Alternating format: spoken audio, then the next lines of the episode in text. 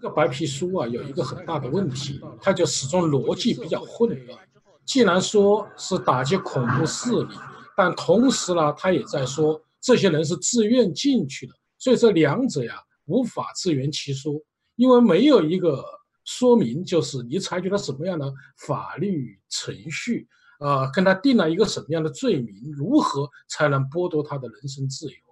那么，我想对你提的问题是，目前。除了土耳其之外，其他的国际社会，包括美国，有哪些反应呢？好的，那么长期为中国人权状况发声的美国众议员史密斯啊，周一在推出这个决议案，要求美国政府就中共在美的政治影响力活动发布报告，以全面审视北京当局带来的威胁。美国新泽西州共和党籍众议员克里斯史密斯。周一在国会重新发起了一千八百一十一号决议，呃，英文就是 H.R. 一八一，反中国政府在美国进行的一系列这个有害政治活动。那么他在国会官网一份声明中说啊，北京当局的影响与行动难以捉摸，并具有威胁性，包括强迫和腐蚀美国利益机构及个人。与此同时，当局还在营造对中共正面形象以及政治目标。包括中共大外宣机构 CGTN、CCTV 以中国日报在美要要求注册为这个外国代理人等等这些的情况，都和呃这个新疆的再集中教育，包括新疆人权恶化呃相联系在一起。那我们也知道，现在是美洲贸易战持续啊进行的一个呃比较激烈的时段。那么这个新疆白皮书，其实国际社会这个反应是各不一的。那么很多国家是坚决就是对这个白皮书提出了质疑，那么也有一部分国家，那么当然也是站在中国政府，那么跟中国这个经济依靠必须是强，当然是要注意是强烈依靠中国经济发展的国家，那他们是坚决是支持中国发布这样的涉疆白皮书，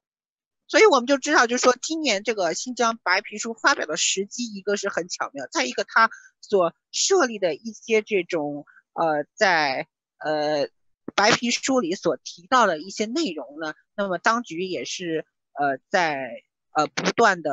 去呃回应这样子。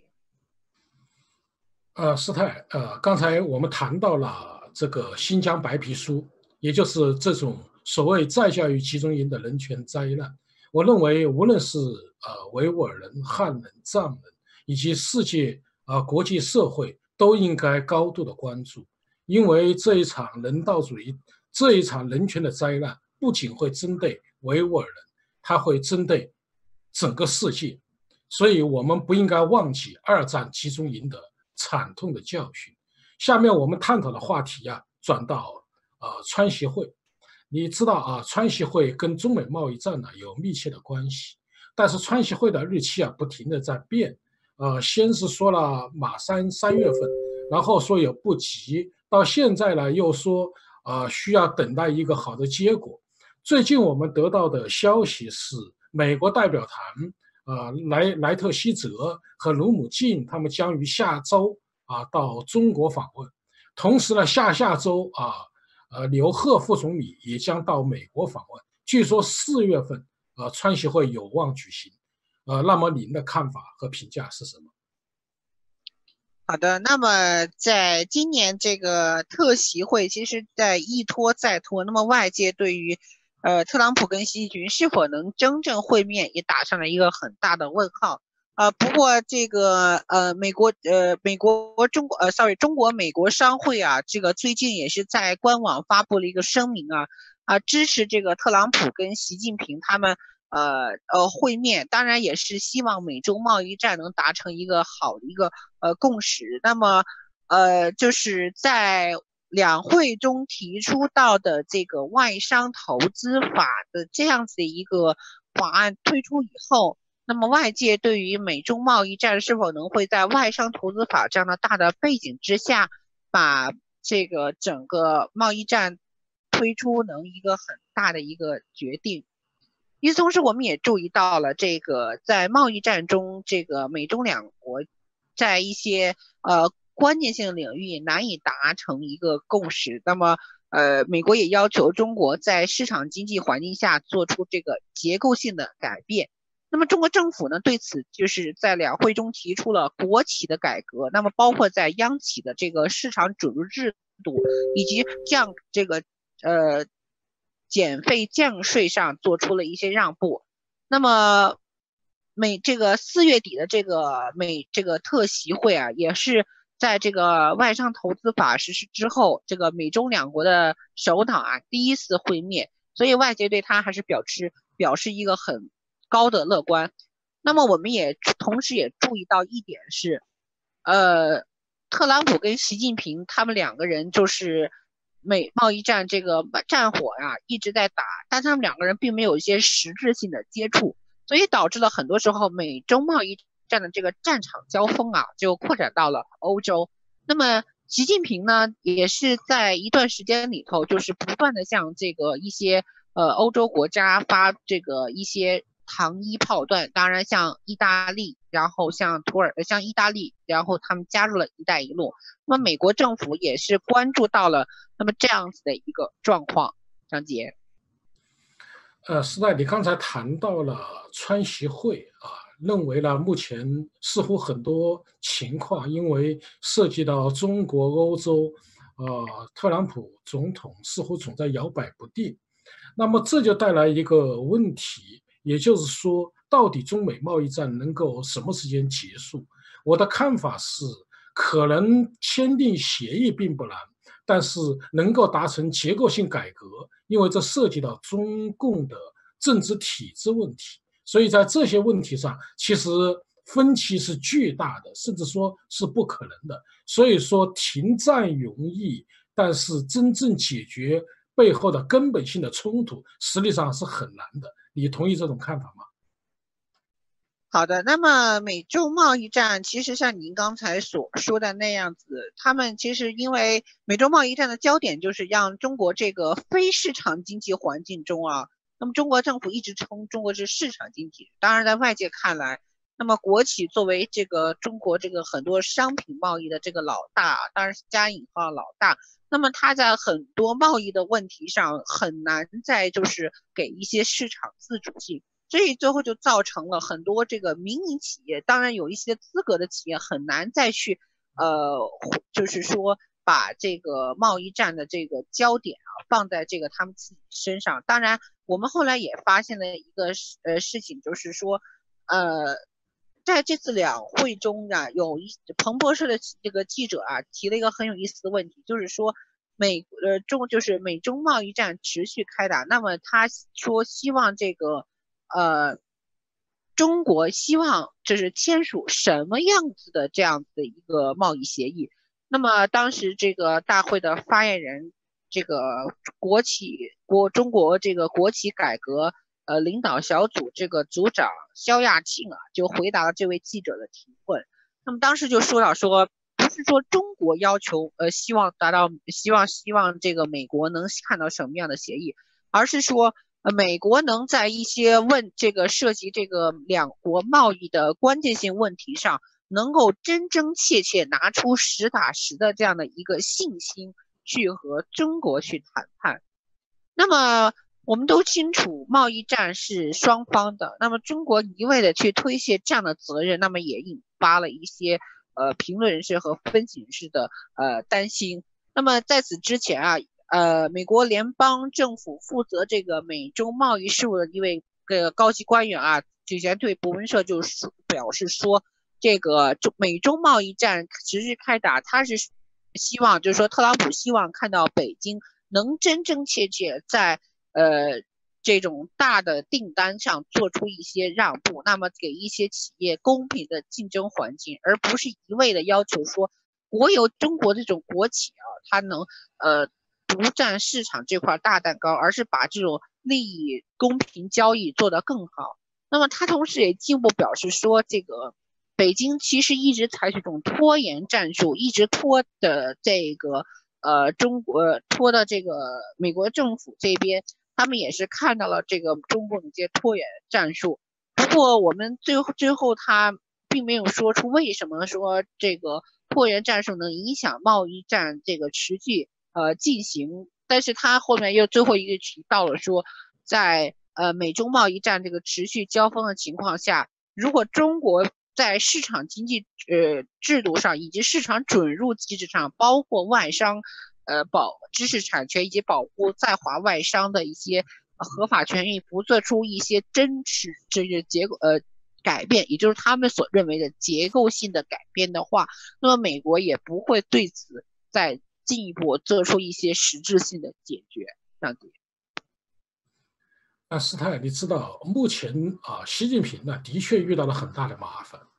呃，十九大的时候应该说是非常的风光，但十九大以后，也就是这一年，他的整个政局啊显得有点溃败的局面，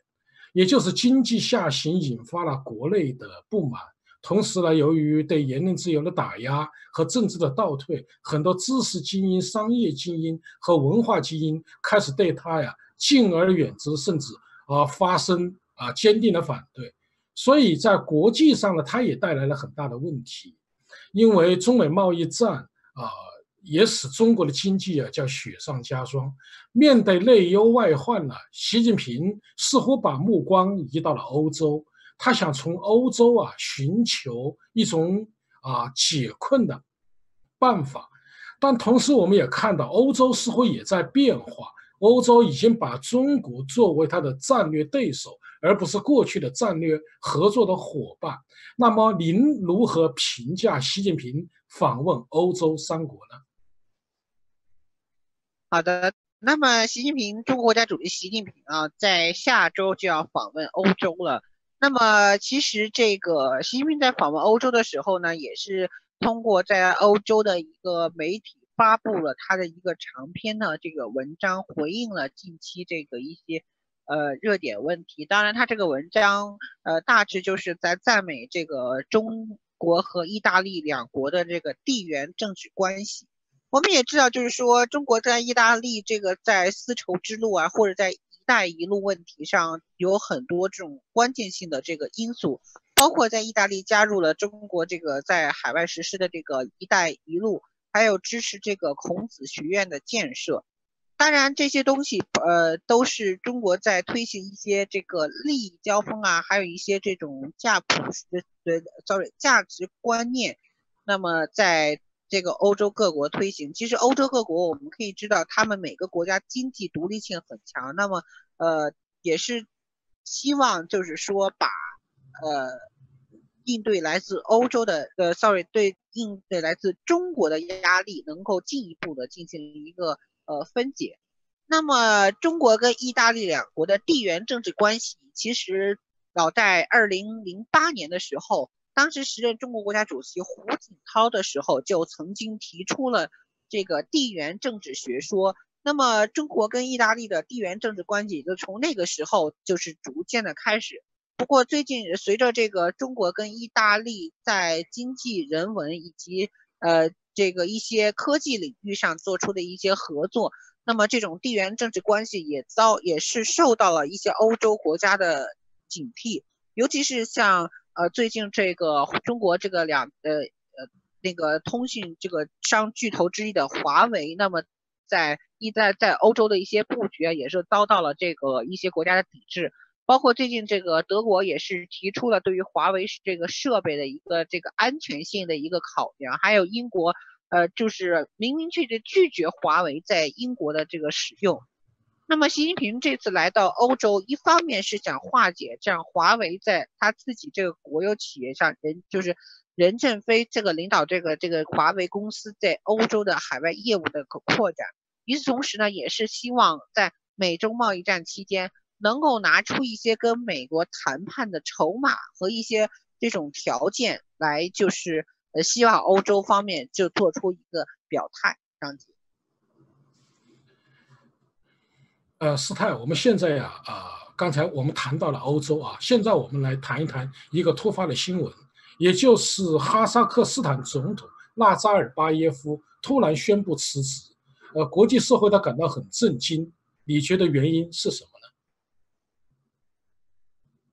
好的，那么那呃，哈萨克斯坦总统那个纳扎尔巴耶夫的辞职啊，也引发了中国官媒的这个强烈呃很多大篇幅的报道。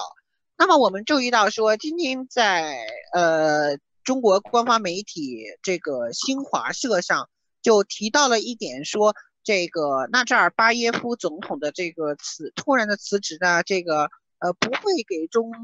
哈两国带来一些呃实质性的改变。与此同时呢，这个也是提到了这个列出了这个中哈两国在“一带一路”的问题上，在这个呃人文交流以及。经济援助，还有这个呃前面提到这个新疆的这个所谓的恐怖势力的问题上做出的一些呃战略合作。那么到了后面的以后的呃时间里面呢，呃其他的媒体也是相继转载了人民日报和新华社的这两篇文章。那么今天下午这个外交中国外交部例行记者会，发言人这个耿爽啊也是回应了这个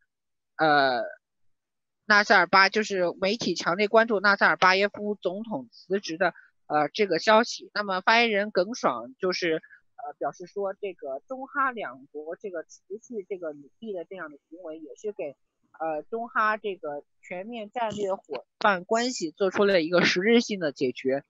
那么他表示说，中哈建交二十七年来，纳扎尔巴耶夫总统致力于这个中哈友好，那么中方也是给予高度的评价。那么。呃，他也是尊重这个中方的这呃，sorry，尊重哈方的这样的一个选择。那么也是呃，对刚刚宣誓就职的这个哈萨克斯坦这个议会这个议议长啊，现在现任的哈萨克斯坦总统托卡耶夫总统的这个顺利这个入上任。那么他希望就是说中哈关系啊保持高水平的发展，中方对中哈关系、中哈合作前景充满了信心。那么我们也知道，呃，哈萨克斯坦作为中国在“一带一路”上最最重要的一个节点，那么突然发生这样的变故，中国呃必然就是担心这个“一带一路”在中亚国家的推广是否会遭到一些这种阻挠。不过我们后面看到了一点是说，呃，其实除了在中巴这个走廊之外，那么中哈两国在这个呃“一带一路”的问题上也是持续的做出。了一些不小的努力，张姐。呃，是，他，刚才你谈到了，呃，其实解释了哈萨克斯坦总统辞职的一些原因和中国外交部的评价。呃，我们联系到习近平访欧，因为习近平访欧啊，实际上也有一个很重要的原因，也就是意大利要跟他签订啊有关“一带一路”的这么一个协议。那么“一带一路”是习近平啊提出来的。从目前运行呢，也有很多年了。那么我们回顾这一个过程，呃，我们似乎在发现，这一个“一带一路”啊，是一个类似于拍脑袋的工程，它没有经过严格的科学论证。比如说风险，我们就是跟我们所谓的巴铁、巴基斯坦，实际上现在也开始啊，这个在债务上或其他的方面对中国也提出了一些质疑。一些其他的国家也出现了，比如说我们说的委内瑞拉，这是中国“一带一路”投入比较大的，也出现了政局上的动荡。那么这一个是否，呃，是将来会成为一个烂尾工程，或者说仅仅是习近平大傻逼的一个表现呢？好的，张杰，就是刚才你也提到了，对于这个哈萨克斯坦总统辞职的一个概况。那么我们可以注意到，就是这一次他的总统辞职啊，是在习近平访欧之前进行了一个辞职，所以也是给这个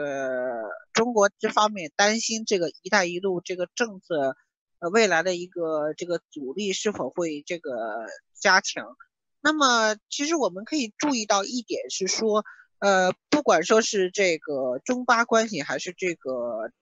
呃，在这个中哈关系上的一个问题，那么中国始终是，呃，在和周边国家保持一个比较，呃。良好的这个地缘政治关系为何没有良好呢？因为我们也前不久这个印度跟巴基斯坦发生了这个战，发生了这种小的这个冲突。那么中国这个外交部发言人，包括一些媒体对此是集体是失声的。那么有当时有分析人士认为，就是说这个中哈呃这个中国在巴基这这个巴基斯坦跟印度的问题上，并不做出一些。改变，因为这个。呃，如果做出改变的话，那么中国跟印度的这个地缘政治关系很是密切。那么前不久，在中国这个自称藏南地区的洞朗地区啊，印度就是称对其有主权，那么中国也称对其拥有主权。那么两国也发生了一些呃小的这个呃军事冲突。那么呃，其实这个在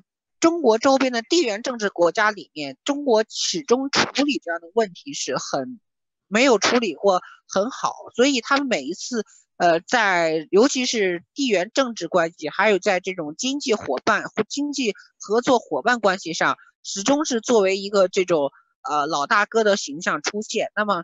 最后造成的就是这种不断的这种呃这个财政的这种压力，还有这种呃我对外援助的资金持续上涨。那么在今年两会上啊，呃我们也是问到了一些代表委员，就是说，那么今年这个呃这个。援中国援助非洲的这个资金啊，大概是多少钱？那么这些代表委员都是呃避语不谈，摇头这个走人。那么也是看到了一点，就是说呢，这个援助这个援建资金啊，其实是这些人大代表心里是清楚的，但是他们并不会把这说出来，而且外界对此这基本是一无呃概知，也一无这个这个视之啊。那么在随后的一段时间里头，这个呃，中国跟这个巴基斯坦跟这个哈萨克斯坦的关系也是发生一些微妙的变化，尤其是在新疆这个人权状况不断恶化之后，那么“一带一路”呃作为中国强烈推销的一个产品，也是呃出现了一个很大的一个呃缺陷，张姐。呃，师太，我们现在呀，把目光放在台湾啊，我们要谈一个不同凡响的学生李家宝，因为李家宝啊，前不久非常高调通过他的推特啊，直播了他发表的反对习近平的演讲，对此你的看法是什么？好的，那么中国大陆最强的艺人士啊，在台湾进行。呃，这个政治庇护，当然我们在前不久，在前不久啊，就博文社做了一个专访这个李家宝的视频。那么李家宝这个，呃，也是就是在昨天啊，对记者对我对对博文社表示说啊，这个用政治庇护这个词啊，不是特别准确，只能叫专案拘留。那么什么叫专案拘留呢？就是给一些就是在。呃，中国大陆跟台湾的两岸人民这个协议里面，那么涉及了很多这种人，就是人群的这个人人权状况，一些简单的一些呃概述。那么专案拘留就是呃暂时获得一个在台湾的一个合呃，sorry，暂时获得一个在台湾的一个这个呃合法性的拘留，就是你能暂时，但是时间不会很长。因为台湾目前没有难难民法一个呃公布，嗯，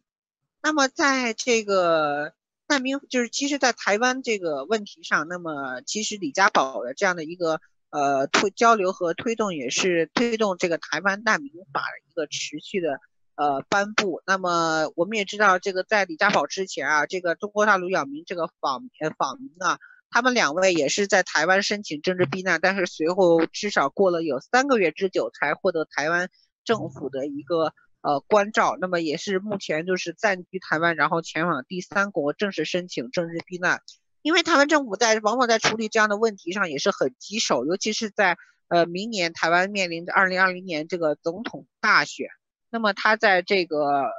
处理这种异议人士的问题上也是很谨慎，甚至是。也是像蔡总统蔡英文所提到的这个呃维持两岸现状。那么呃其实这个李家宝啊，他也是这个第一个陆生啊向台北台湾申请这个政治呃避难。那么我在这个也是采访到李家宝，李家宝也他也是表示说这个呃自己未来可能会呃。前往这个第三国申请这个政治避难，当然他回到中国大陆的可能性不是没有，但是这个可能性比较小。他目前还是这个以完成这个学业为主。那么很多人也是好奇，就是说，呃，为什么李家宝会在呃台湾的国立清华大学发表这样的演讲呢？那么李家宝也是说到说，可能一个是国立清华大学的影响力很大，再一个第二个就是他之前也是想申请这样的一个机会。那么，呃，当然他在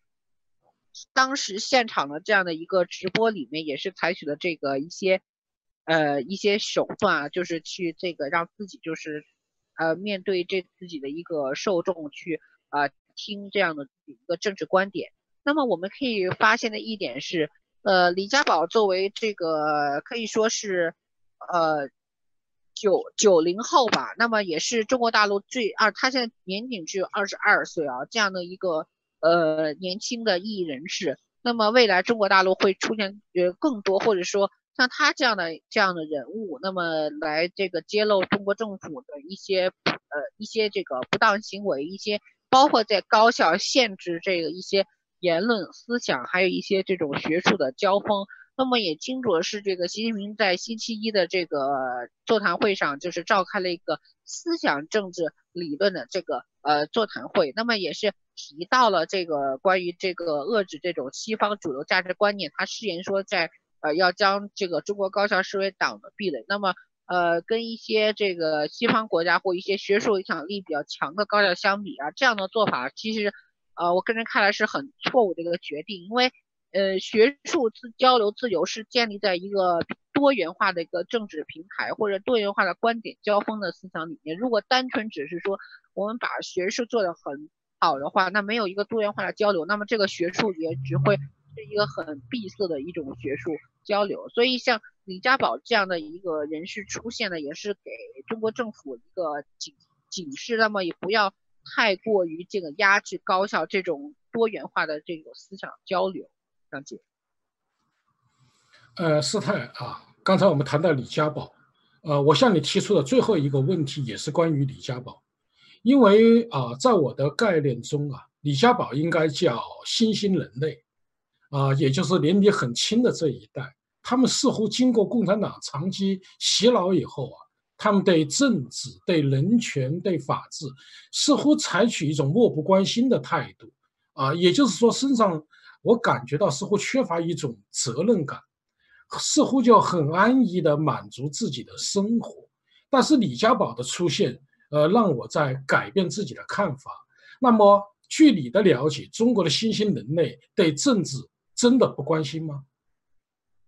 好的，那么其实像李家宝这样的这个新兴人物啊，这也是一种，呃，怎么说啊，就是比较突出的一个代表性。那么其实这个在此之前，中国的一些这个年轻人啊，他也是分为两层，一部分就是呃成天只是喜欢那个打游戏啊，或者是对只是在自己的这种呃安逸的生活。那么这些人多来自中国的三四线城市，因为他们的生活环境很是闭塞，很难再接触到那种更上层次的。人，所以他们对于自己的这样的一个生存状况，或者是一个当前的生活行为，包括他们的父母的这种教育方式，呃，给给予他们这种这种惯性思维啊，呃，造成了很大的影响。那么像李家宝这样，他来自中国的山东地区，那么可能也是呃，慢慢的就是知道自己这个身处的一个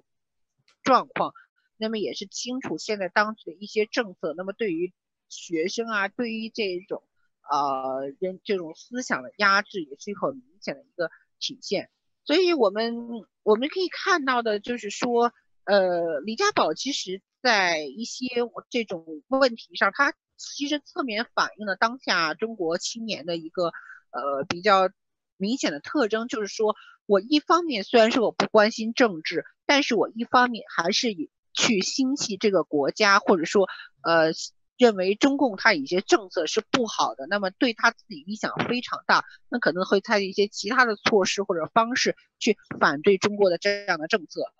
其实这样李家宝出来，包括呃现在在这个呃评论区啊，这个网友也是提出了这个李家宝跟威勒狗新生，就是现在在美国正在申请政治病的刘大胜啊，其实他们俩有一点类似。为什么这么说呢？就是其实我个人也认为是有一点相同的。那么。呃，李家宝跟刘大胜，他们都是作为中国大陆的这个接受中国共产党教育将近有二十多年的年轻人，他们从小知道中国共产党的教育是什么样子，也见证了中国共产党从一个其实一直是很封闭、很专制的一个政党，一直到现在。所以我们就可以看到说，大陆年轻人他在这样的问题上有一个自己的看法，当局反而是很害怕也很谨慎。那么这样的呃例子有很多，比如说在去年夏天发生在深圳扎实工人维权，虽然这些人他们是打着马克思主义旗号，也就是说呃真正是信仰马克思主义、信仰这个毛泽东思想，但是呢也是遭到了当局的武武力镇压。那么也是与此同说明了。我在中国大陆只能相信习近平，只能相信习近平思想所带来的这样一系列东西。所以反过头来，我们看到说李家宝还是或者说刘大胜，那么这样的年轻人在中国高校会越来越多，那么给当局也是造成了很大的这个维稳压力。那么也是警告中国当局说，不要在这样的问题上再肆意，就是说压制这种多元化的交流思想平台，反而压制越多，蹦出来的越多，就是像。呃，打地鼠一样，打完这个，这个出来，打完那个，打完出来，所以就是要有一个比较良性的政策去，呃，多元化交流，而不是一味的害怕自己的政权不稳定、不可靠，害怕哪一天这种政权发生一些变化。所以，刘大胜或者是这个，呃，李家宝这样的一个状况，其实也是呃，给一些中国大陆年轻人做了一个很好的榜样。观众朋友们。刚才我们跟啊师太进行了一个电话的专访，通过这个电话专访啊，我们明白了一些事情，也就是北京北京方面的所谓新疆白皮书，其实它的效果真的是越描越黑，因为它无法解释为什么上百万的维吾尔人被关进了所谓的再教育集中营，或者他们所说的再教育集中中心。同时，我们也看到川习会就中美贸易战或许能够在四月底达成一个协议，但是解决中美之间根本的冲突似乎是不可能的，因为它远远已经超越了贸易的领域。同时，我们也可可以看到，中美贸易战从实质来说，实际上是带有意识形态之争，也就是两个完全不同价值理念的。国家之间的对话实际上会变得越来越困难。在邓小平时代，通过经济、通过开放市场来弥合了这种分歧；但是在习近平新极权主义时代，这种分歧会越来越大。我们也看到了中国的新兴人类正在崛起，虽然从目前来看，他们似乎还很很少啊，比如说只有李家宝、李大胜啊等等。但是我们也看到，通过嘉实工会事件，看到了月薪，看到了一些新兴的这种知识分子，他们也逐渐的走出来了。因为这个问题是，也就是这些新兴人类，即使他们的内心存在着恐惧，存在着不安和焦虑，但是作为一个年轻人，他们是向往民主自由的，这一股浪潮是无法阻挡的。正如孙中山先生所说。世界潮流浩浩汤汤，顺之者昌，逆之者亡。好，各位观众朋友，今天的节目到此，感谢您的收看，也感谢师太。